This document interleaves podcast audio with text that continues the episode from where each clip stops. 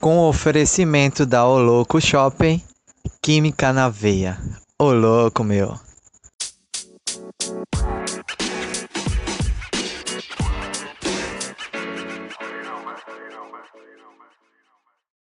Salve, salve pessoas e pessoas! Aqui é o Química na Veia e vamos para mais um episódio.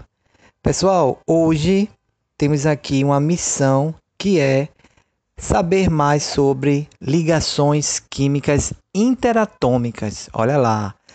Como o próprio nome já diz, são ligações feitas entre átomos, certo? Interatômicas significa entre átomos. E por que será que essas ligações são feitas dessa forma? Então, as substâncias, de uma maneira geral, elas precisam é, que os seus átomos se liguem para que elas sejam constituídas. Então, substância química é feita por moléculas que, por sua vez, são feitas através de ligações de átomos de mesma espécie. Como assim mesma espécie? Por exemplo, se eu tiver um composto químico, então eu vou ter átomos né, que vão se ligar para poder formar esse composto. Se for um composto, aí eu vou ter mais de um átomo diferente, certo? E no caso de substâncias simples, eu vou ter um único tipo de, de átomo de elemento químico, ok? Bom, para que a gente fique craque nisso aí, a gente precisa entender que existem três tipos de substâncias: as substâncias iônicas, as substâncias moleculares e as substâncias metálicas. Então, se existem três tipos de substâncias, evidentemente vamos ter aí três tipos de ligações químicas. Gente, vamos antes da gente saber mais sobre esses três tipos de ligação, para formar esses três tipos de substâncias, é primordial que a gente entenda o porquê que ocorre essas ligações. Essas ligações, elas vêm de uma condição para que essas substâncias elas é, sejam feitas, sejam constituídas. Tudo isso tem a ver com estabilidade química. Então, para que uma substância ela seja constituída, é preciso que ela seja estável para que ela seja na natureza se, eh, se apresente de uma forma natural. Apesar de que nós temos aí é, algumas substâncias que são feitas de forma artificial, mas mesmo assim a gente vai precisar que elas têm uma certa estabilidade. Então essa estabilidade vem do que a gente viu um pouco de configuração eletrônica.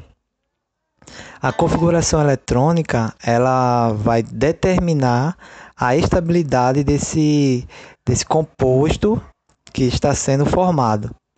Então vejam só, um átomo ele só vai estar estável se ele obedecer uma regra. E que regra é essa? A gente chama de regra do octeto. Então já vocês já podem aí fazer um link em quando a gente fala regra do octeto. O octeto lembra o quê? Número 8. Então, se a gente tiver 8 elétrons na última camada de valência de cada átomo, aí ele vai estar estável, certo? Então essa é uma condição para a estabilidade desse átomo. Tem algumas exceções, é claro, toda regra tem as exceções, mas de forma geral é isso que acontece. Pode ocorrer que na última camada possa ter aí dois elétrons e aí já se estabilize. É o caso, por exemplo, do hélio. Ele se estabiliza com dois elétrons. Até porque por conta da é, menor quantidade de elétrons que ele tem. Então ele só vai ocupar o espaço de uma única camada, que é a camada K, que só comporta realmente dois elétrons. Então é uma condição especial. Mas em geral, na última camada de valência, se tem oito elétrons, vai estar estável. Beleza? Bom, gente, os gases nobres, voltando aí para a tabela periódica, ele já tem essa condição. Se vocês observarem, ele já tem oito elétrons nessa última camada. Se você fizer a configuração eletrônica, você vai ver que bate certinho com oito elétrons.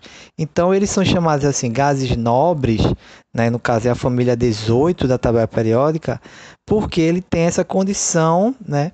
É, já natural. Enquanto todos os átomos eles estão buscando essa estabilidade, os gases nobres eles já têm. Por isso que deram esse nome para eles, gases nobres.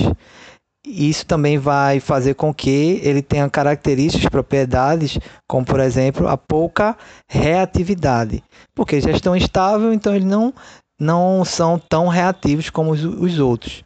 Porque estabilidade tem a ver com isso também, com reatividade. Certo, gente?